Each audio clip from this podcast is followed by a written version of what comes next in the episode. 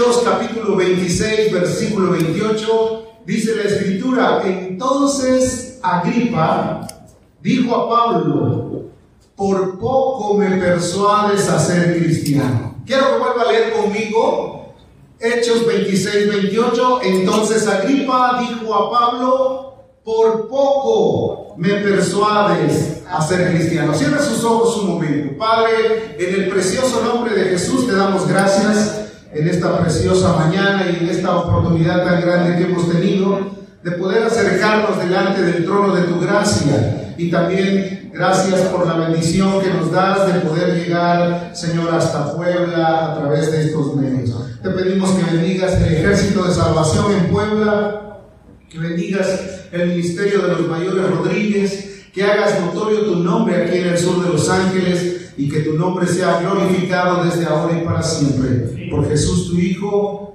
Amén. Amén. Tome su asiento, por favor. Esta mañana vamos a meditar en la palabra de nuestro Señor Jesucristo. Pero antes déjame contarte una anécdota, a lo mejor en algún momento ya la escuchaste. Había un joven inexperto que creció, se desarrolló, pero vivía en las colinas. Y entonces él continuamente subía las colinas y ahí se ponía a gritar su nombre.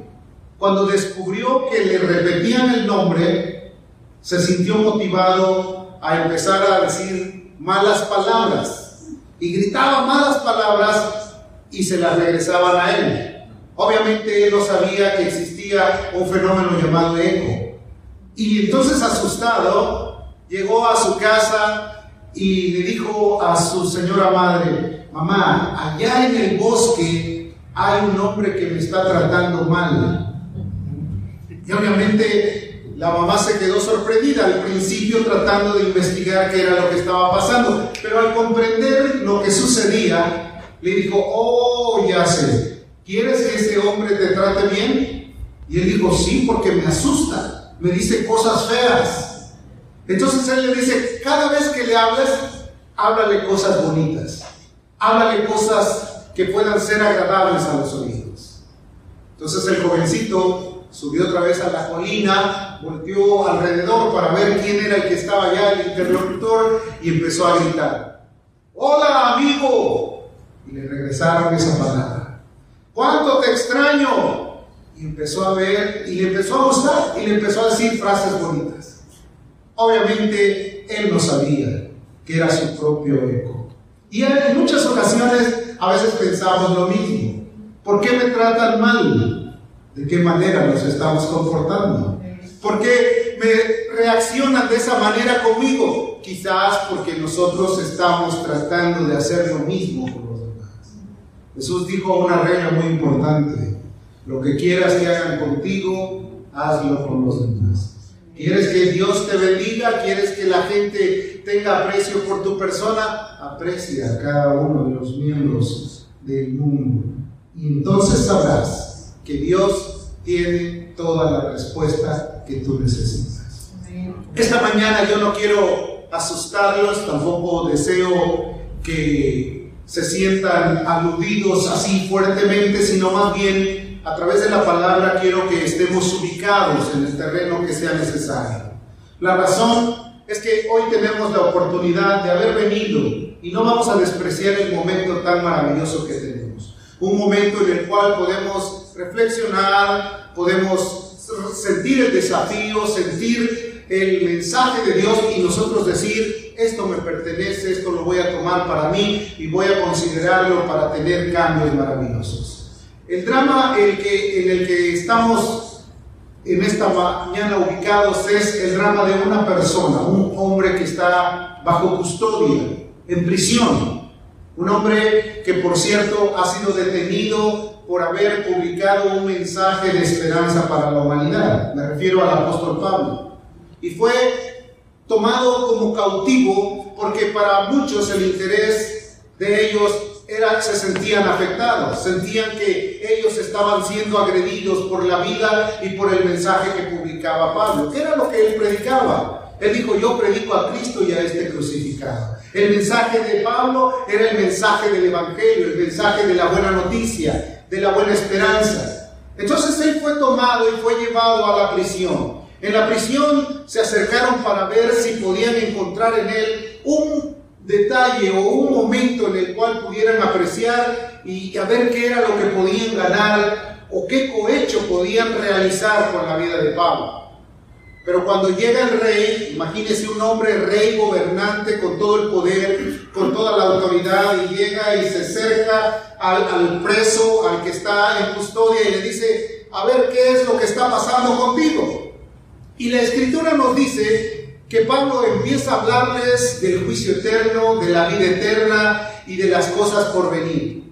Cuando escucha este mensaje el rey, se queda asustado por un momento siente un impacto fuerte de la palabra, porque la palabra así es, cuando es predicada convence de pecado, hace que la gente reaccione en el momento que está viviendo y por supuesto tiende a tener la oportunidad de tomar decisiones. Muchos su decisión es salir corriendo, otros es expectar todo lo que escuchan y después decir, esto creo que es lo que yo necesito. Otros posiblemente digan, esto está muy duro. Y eso fue lo que pasó. El rey Agripa tuvo una expresión y dijo, por poco y me persuades a ser cristiano. En esta mañana yo te quiero hablar de una personalidad que existe en el mundo que tiene un corte religioso, el casi cristiano. Y, digo casi cristiano porque está a punto de entrar, pero no ha entrado está en los límites de poder gozar del el privilegio de tener la paz que sobrepasa todo entendimiento. Está en los límites de sentir el gozo y la alegría de haber sido salvado, perdonado y libre de toda condenación. Si hay algo que al hombre le atormenta mucho, es el sentimiento de condenación que tiene en su alma, ¿cierto o no es cierto?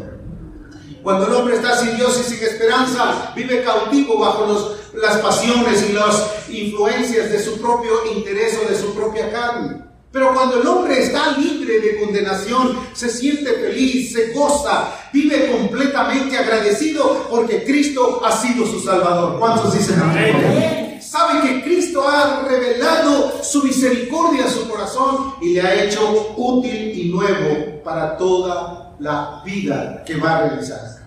Entonces, Él tiene un diálogo con Él el hombre se encuentra dándole una esperanza a un rey, a alguien que tenía autoridad y dominio.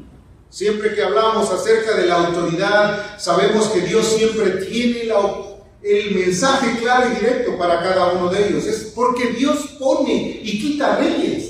¿Recuerdas cuando el Señor eh, envió a un profeta y dice la escritura que después de haber escuchado el mensaje de Jonás, todos se arrepintieron, desde el rey hasta el más pequeño, hasta los animales los pusieron en un tiempo también de abstenerse del alimento porque había un verdadero arrepentimiento en ellos. Pero ¿qué pasa cuando no hay ese tipo de respuestas? Cuando alguien escucha el mensaje, en lugar de decir, es cierto, yo tengo que doblegarme ante Dios, tengo que conocerlo, reconocer que en Él está la vida y que Él es la luz de los hombres, reconocer que Él es la única razón y la única esperanza para mi vida. Y vuelve sus ojos a Dios, Dios trae sobre ellos una alegría que es incomparable. ¿Lo ha experimentado? ¿Ha experimentado el gozo de la salvación? ¿Ha experimentado la alegría de saber que ninguna condenación hay para los que están en Cristo Jesús? Los que han sido lavados en la sangre del Cordero. ¿Ha experimentado usted el gozo de saber que en algún momento Dios lo pone en un lugar y usted habla la palabra que tiene que llegar a los corazones necesitados? ¿Ha experimentado usted la bendición de Dios sobre su vida? Porque la Biblia describe que la bendición de Dios es la que enriquece no añade tristeza a él. Cuando el hombre está lleno de gozo, lleno de esperanza, lleno de alegría, el hombre puede vivir en un estado total de confianza y de seguridad. En el mundo hay muchas pruebas, hay muchas angustias, hay muchas tribulaciones, porque el mismo Jesús lo advirtió. En el mundo tendréis grandes conflictos. En el mundo habrá muchas pruebas, muchas dificultades, pero confiar, dijo, yo he vencido al mundo. Y si confiamos en Él, Él nos ayudará a seguir adelante. El casi cristiano es alguien que dice, ya merito lo logro. O sea, que tiene una idea posiblemente bien intencionada. Voy a la iglesia, pero no me comprometo más allá de lo que debo de hacer. Estoy caminando junto a los que caminan en el camino recto, pero todavía no quiero dar el paso decisivo. Tengo muchos conflictos, no puedo, me siento atado, mi libertad no es total. La Biblia dice, conoceréis la verdad y la verdad que os hará libres. La verdad viene a ti y cuando tú la entiendes y la comprendes de todo corazón, entonces encuentras que no hay nada absolutamente que se detenga a caminar, a hacerte libre, a, a hacerte completamente confiado en este mundo de necesidad. El punto es que muchos llegan a ser sacudidos por la verdad. El rey Agripa dijo por poco. ¿Cuántos de nosotros en algún momento dijimos esa frase por poco y entro al camino del Señor? Y otros todavía lo siguen diciendo por poco y Dios me salva. Quiera Dios que por poco y mucho tú puedas entender la verdad del, del Evangelio grabarla en tu corazón, vivir para ella y entonces ser libre de toda la condenación y que las cadenas sean rotas. Esas cadenas que a veces son completamente invisibles, pero que te atan. Ese concepto de decir es que no puedo, es que me hace falta, es que no sé si deba, es que estoy completamente confundido si lo debo hacer o no lo debo de hacer. Hermano, la Biblia dice que todo lo que nosotros hagamos con fe, sin dudar, podrá lograr un éxito maravilloso. Al que cree todo le es posible. ¿Cuál era el mensaje? Cree en, cree en el Señor Jesucristo y serás salvo tú y tu casa pero no la fe que tiene la gente común, que dice yo creo que mañana es lunes, claro, porque hoy es domingo. No, yo me refiero a creer. Y la palabra creer en su semántica original dice creer para obedecer, confianza para obediencia. Si no confiamos, si no obedecemos, nuestra fe viene a ser nula. El apóstol Santiago enseñó en el capítulo 2, verso 19, dice que también los demonios creen y tiemblan. ¿De qué serviría que nosotros solamente estuviéramos diciendo, yo creo, y yo creo, y yo creo, pero no entras a un terreno de la acción? Al que cree, todo le es posible. Si creyeres de todo corazón, bien puedes. Obviamente habla acerca de ser persuadidos a lo máximo en el corazón. Muchos quisieran lograr la felicidad total, pero obviamente les hace falta la decisión. ¿Qué características tiene a veces el casi ya cristiano. Vamos a entrar en detalle. ¿Le gusta la idea o no? O sea, está, posiblemente asiste regularmente a la iglesia. Está ahí, pero todavía no se decide. Lo estoy pensando. Primero termino con mis negocios. Mis negocios los antepongo ante las prioridades que Jesús me marca. No, hoy tengo mucho trabajo. Hoy es día de lavar, ¿no? Mucha gente dice aquí en los Estados Unidos, el domingo es el día de lavar, ¿no? Es el día de alabar al Rey de Gloria, amén. Es el día de gozarse en la presencia de Dios. Entonces, no quiero, eh, no es que ves impedimento, es que mi familia, es que eh, mi enfermedad, es que mi situación económica, es que es mi trabajo, y habrá miles y miles de pretextos sabiendo que hay una prioridad para nosotros. ¿Cuál es nuestra prioridad? Jesucristo es nuestro Señor, nuestro guía, nuestro Rey, nuestro Redentor.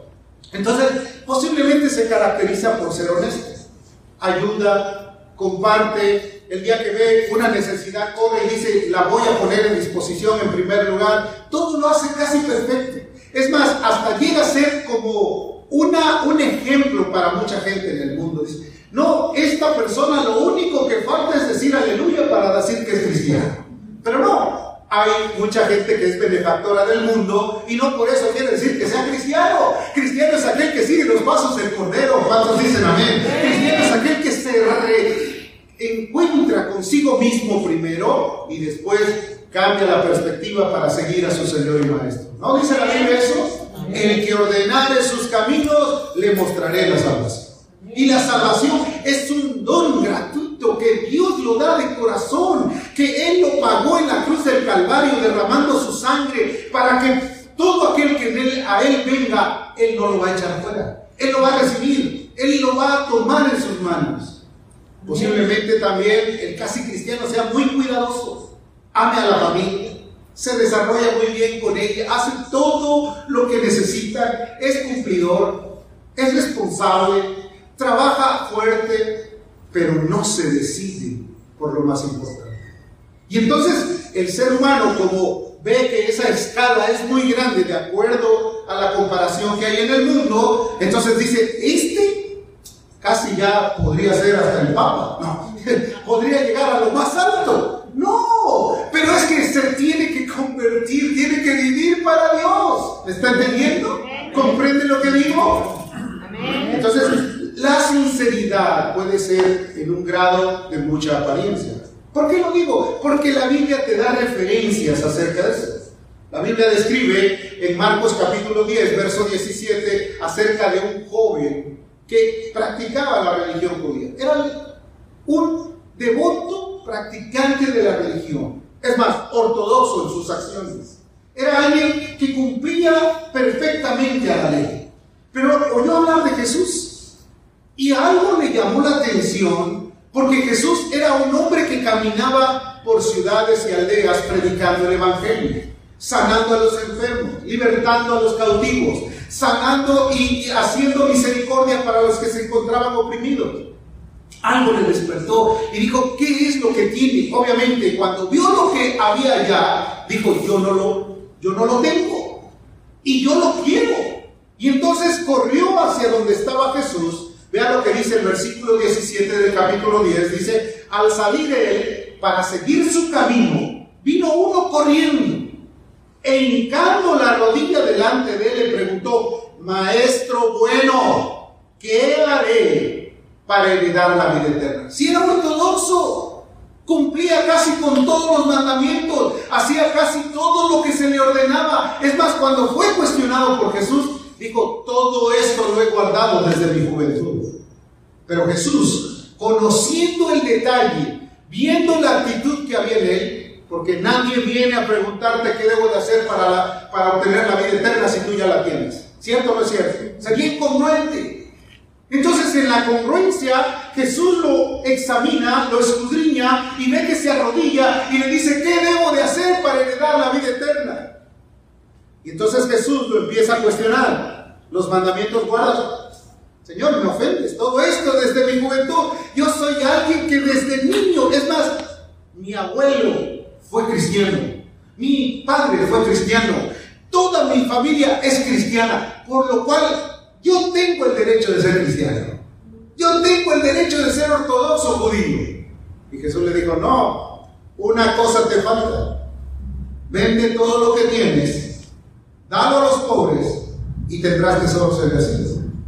Y ahí fue donde le impactó ese mensaje que casi, casi lo estaba invitando a ser parte del ministerio terrenal de Jesús aquí en, su, en su momento. ¿Y sabe qué hizo el joven? Dice la Biblia que se fue triste por el camino porque tenía muchas posesiones. Ahora, no todos tienen esa misma cualidad. Algunos no tienen las posesiones del joven rico, pero algunos tienen otras cosas que también les impiden caminar con Jesús. A lo mejor es mi ego, a lo mejor es mi manera de vivir, a lo mejor es la actitud que yo tengo, a lo mejor es todo aquello que yo no quiero soltar de lo que tengo dentro. ¿Sí te das cuenta de eso? Que yo no quiero este, renunciar a todas aquellas cosas que las tengo como el tesorito guardado en mi corazón. Jesús dijo que de toda cosa guardada, guardes tu corazón porque de mana la vida eterna. Tu corazón no tiene que tener un lugar para otra cosa, no tiene que estar dividido. En el pasado Israel estuvo dividido porque dice que con una parte adoraban a, a todos los dioses falsos y por otro lado decían, el Señor es nuestro Señor. No se puede, no puede tener el corazón dividido. Tienes que estar consciente que Jesús murió por ti, sufrió de una manera maravillosa, dolorosa, con la finalidad de que tú alcanzaras el perdón de pecados. Entonces, por esa razón, muchos no pueden entrar. Y lo, y lo intentan, y lo intentan. Es más, Jesús, al caminar por la ciudad, se encontró a un joven que le preguntó, Señor, ¿son pocos los que se salvan? ¿Qué pregunta? Y Jesús le dijo, de cierto que muchos procurarán entrar. ¿Y qué dijo? Y no podrán. Muchos procuran, muchos están al punto, muchos quieren, pero cuando se trata de renunciar al yo, de dejar todo aquello que estorba, entonces dice, prefiero mejor agarrar mi morral, echármelo al hombro y seguir caminando. En lugar de decir, encomiendo a Jehová mis caminos, confío en Él y Él hará. Me despojo de todo esto. Ahora, ¿cuál es la gran diferencia entre el casi ya cristiano con el que realmente es cristiano? Aquí vamos a ver detalles rápidos y sencillos. Marcos capítulo 12, versículo 30. Los mandamientos del Señor son claros y precisos. ¿Está de acuerdo conmigo? Cuando el Señor quiere decir algo, obviamente lo ha dejado expreso en su palabra. Lo ha dicho a través de la historia por boca de los profetas. Lo ha dicho también por boca de los predicadores y de los hombres que han sido un impacto en el mundo. Toda la gente que ha sido llamada por Dios ha tenido un propósito. El propósito es predicar y hacer que la gente vuelva los ojos a Dios. ¿Está de acuerdo conmigo? No es otra cosa, no es otro aspecto. Es el llamar a toda la gente a que venga y entregue su corazón al Rey de Reyes y Señor de Señores. Amén. Si Jesús te ha llamado a ti, Él te ha dejado un propósito. ¿Cuál es el propósito? Que prediques el Evangelio a diestra y siniestra. Pero yo soy una mujer cansada, agobiada. Ora desde tu casa y pídele a Dios que salga los necesitados. Pero yo soy alguien que no puedo porque tengo mucha pena. No, Despójate de eso y ve por el que está necesitado. Párate en medio de la calle, ve a las plazas, compártelos, fórzalos a entrar, en otras palabras. Haz labor de evangelista, insta tiempo, fuera de tiempo, redarguye, reprende, exhorta, haz que la gente reconozca que Jesucristo sigue siendo el camino, la verdad y la vida. Y fuera de él no hay otro, ¿está de acuerdo? Fuera de él no hay otro. ¿Qué otro camino te puede llevar a la salvación o a la vida eterna o a la felicidad total? Ninguna. Entonces aquí Jesús les está hablando acerca del mandamiento maravilloso. Amarás al Señor tu Dios con todo tu corazón y con toda tu alma y con toda tu mente y con todas tus fuerzas. Este es el principal mandamiento. Un verdadero cristiano ama al Señor. ¿Cuántos dicen? Amén. Que el propósito de este mandamiento sea la fe nacida de un corazón sincero que cada vez que vengamos aquí, no es porque me tocó la participación, no es porque tengo que cantar o tengo que participar, no, vengo porque amo al Rey de Gloria. ¿Está de acuerdo conmigo? Vengo porque voy a gozarme en la presencia de Dios. Vengo porque voy a poner oídos al Dios del cielo, a la palabra que tiene para mí. Como dijo Salomón, cuando vayas a la casa de Dios, acércate más para oír que para ofrecer. Porque a veces decimos, no es que yo vengo y le traigo su diezmo, le traigo su ofrenda. No te estoy diciendo que no lo traigas, sino que pongas tu oído y digas, esta es la palabra de Dios. Esto es lo que Dios quiere para mi vida. Amén. Dios entonces empieza a trabajar contigo, amas del corazón con toda tu alma. ¿Qué es el alma? Es el psique, es el, el raciocinio, es lo que está internamente ligado a tu ser. ¿Sabes que el hombre es alma, cuerpo y espíritu? Sabes que el ser humano tiene algo igual que se llama alma, similar a lo que está corpóreo. Y está el espíritu, el soplo de Dios que te dio. Entonces dice, con toda tu alma, tu alma es el raciocinio. Es donde tienes el archivo completo de todos tus recuerdos. Es donde están todas aquellas memorias que a veces te hicieron sentir bien, a veces te hicieron sentir mal y a veces te hicieron sentir enojado. Esas memorias que en ocasiones quieren reaparecer como el viejo hombre que está viciado según sus, sus hábitos malos. Dios quiere que esa alma esté sometida totalmente a la voluntad de Dios. Con toda tu alma. ¿Qué más dice? También con toda tu mente. Con tu mente estarás dispuesto a saber de qué manera servir mejor a Dios. Si a mí me da mucho sueño a la hora de las reuniones, pues ¿qué voy a hacer? Pues voy a tratar de dormir bien en la noche, no me voy a, estar texteando a la hora de la mañana. Voy a dormir bien para que en el día no esté yo este, como atropellado. Voy a estar atento a la voz de Dios, voy a estar consciente que el Señor me llamó. Pero me pongo a ver una película hasta las 3 de la mañana, cuando quieres venir a la, a la obra de Dios, pues simplemente nulificado. De cuerpo presente, pero no consciente con toda tu mente. ¿Qué más? Dice también con todas tus fuerzas. Es que no tengo fuerzas, no, con todas tus fuerzas. Que tengas el ánimo, la disposición. Fuerza significa físico, movimiento, actividad, ¿no? Entonces debes de hacerlo con todas tus fuerzas también, porque ese es el principal mandamiento. El que ama, el que ama a Dios sabe que este es el día del Señor. Amén. No es nuestro día, no es para trabajar, no es para planchar, no es para lavar, no es para... Es para darle la gloria al Señor. ¿Está de acuerdo? Bueno, al menos que seas médico, enfermero, eh, psiquiatra o doctor, tienes que atender a los demás porque también soltar las ligaduras del que está oprimido son buenas. Nadie te va a decir nada porque estás cumpliendo con un deber para Dios y para la humanidad. Porque a veces pensamos, qué riguristas, qué, qué rigurosos son. No, que déjame decirte que es el mandamiento de Dios. Entonces tú puedes expresar con tus acciones lo que realmente quieres hacer para Dios. No que te digan, no que te tengan que forzar, no que tú lo hagas de una manera que te estén torciendo el brazo para cumplir. No, si no lo haces porque sabes que es el principal mandamiento. ¿Cuál es el segundo mandamiento? Y amarás a tu prójimo como a ti mismo. Entonces la pregunta rápidamente resurge, ¿y quién es mi prójimo? Tu prójimo es todo aquel que está alrededor del mundo. Dentro de ellos hay infinidad de conflictos, infinidad de intereses, infinidad de personas. Pero cuando tú amas a Dios, tú ya no tienes ni clasismo ni racismo. Ves a toda la gente como un alma necesitada. Ves a toda la gente como alguien que necesita la ayuda de Dios. No las distingues por razas, no las distingues ni las segregas con sus formas de ser. No estás teniendo la idea de clasificar a cada uno diciendo, este es de clase media, este es de clase alta, este es de clase baja y este está eh, en la ruina. No, al contrario, puedes entender que Jesucristo dijo algo muy especial. Yo he venido para salvar lo que se había perdido. Y tienes que tener la misma intención.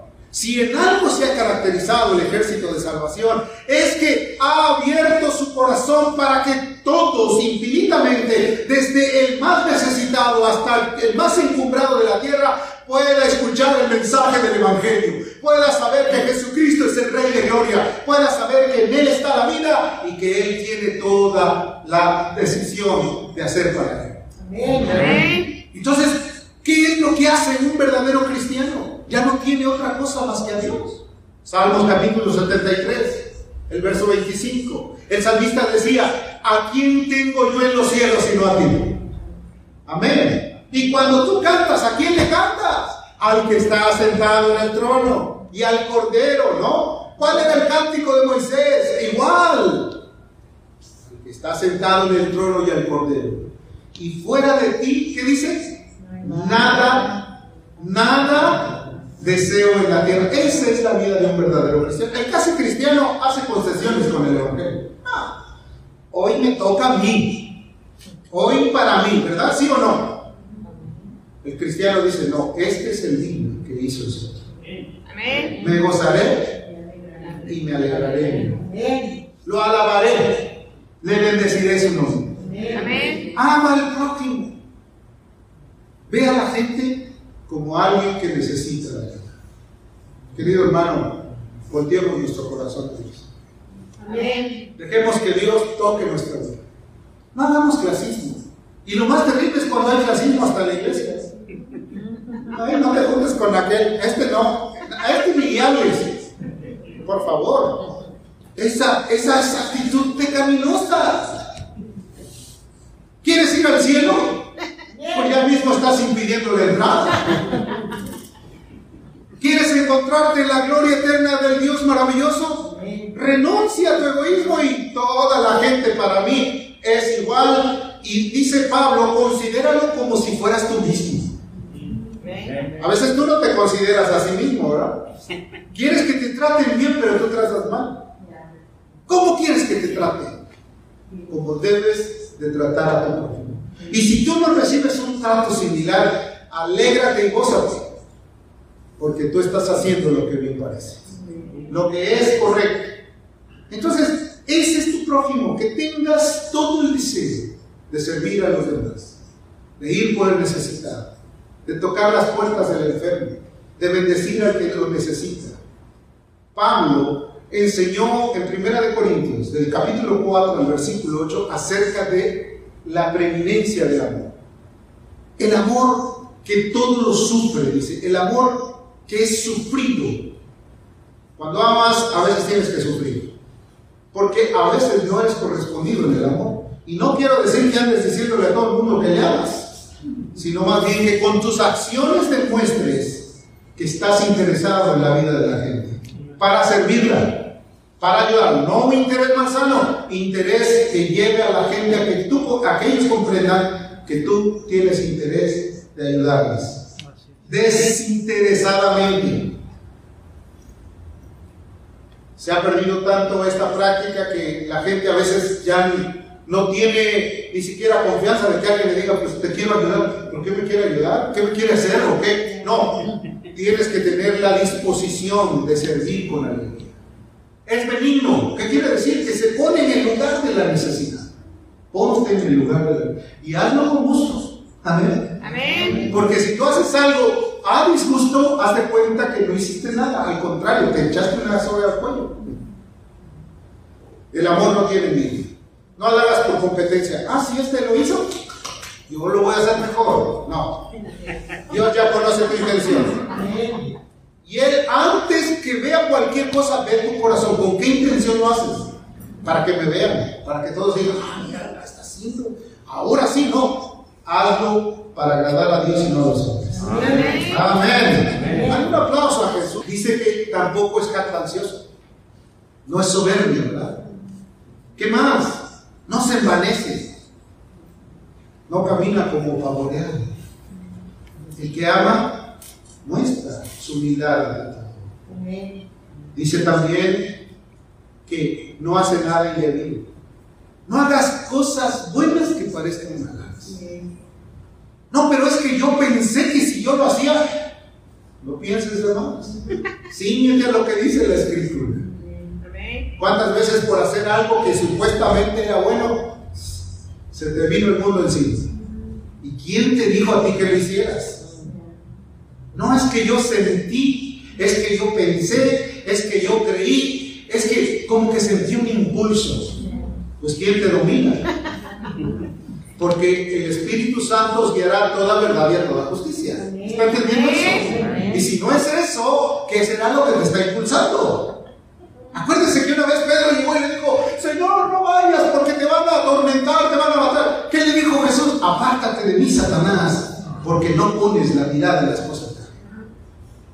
¿Está comprendiendo? ¿Está entendiendo lo que trato de decirle? Dice también que no busca lo suyo. Ah, yo lo voy a hacer porque ahí voy a tener recompensa. Si nosotros hacemos algo solamente por recibir algo a cambio, mal hecho hazlo por gratitud. Hazlo porque Él murió por ti. Hazlo porque estás completamente convencido que si no ha sido por la mano de Dios, nuestras vidas ya hubieran sido consumidas. A través de la adicción, a través de todas las maldades, a través de todas las cosas. Cada uno de nosotros tiene una historia.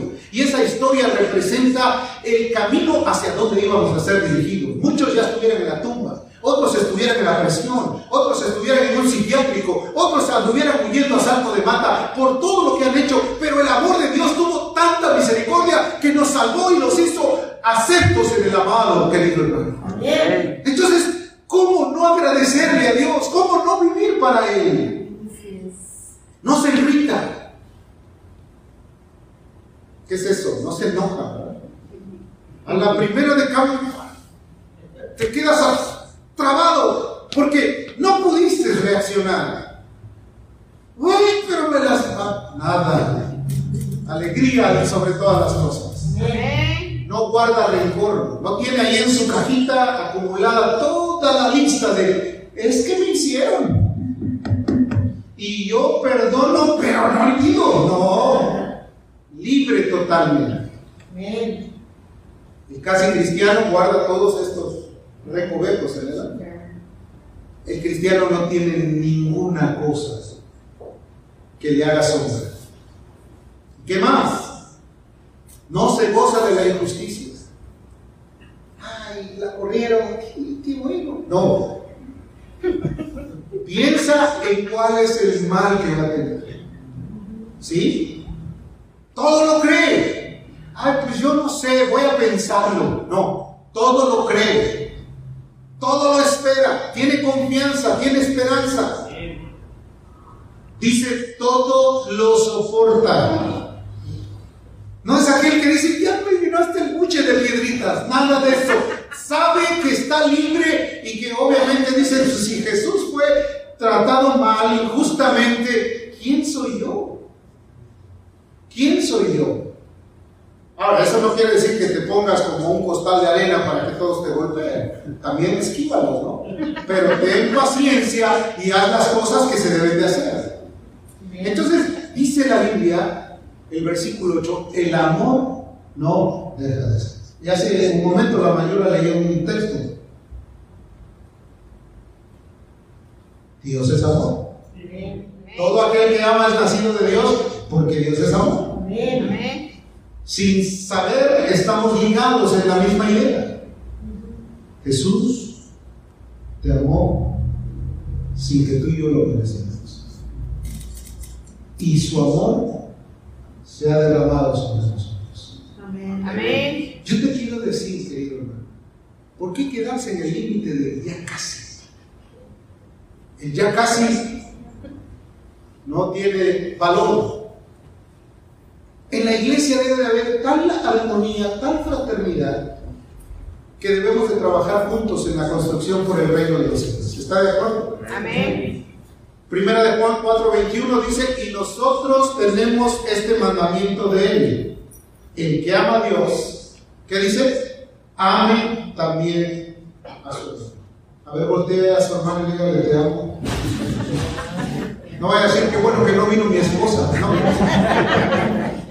Ame también a su hermano. Ame a todo aquel. Pero con el amor sincero. El amor de Dios. No se enoje conmigo. Jesús es el camino, la verdad y la vida. Y qué bueno es saber que estamos todavía con vida para poder aceptar el reto y el desafío. Amén. Amén. Y el desafío aquí en el sur de Los Ángeles y en Puebla es el mismo. El quiera venir a Él, niéguese a sí mismo. Amén. Amén. Venga a Él y Él no lo echará fuera. Tanto en Puebla como aquí, acérquense. Vengan hacia acá y díganle, Señor, yo quiero dejar de ser el casi, yo quiero ser un imitador de los caminos de Jesús. ¿Quiere ponerse de pie? ¿Quiere venir? ¿Quiere decirle, Señor, te necesito?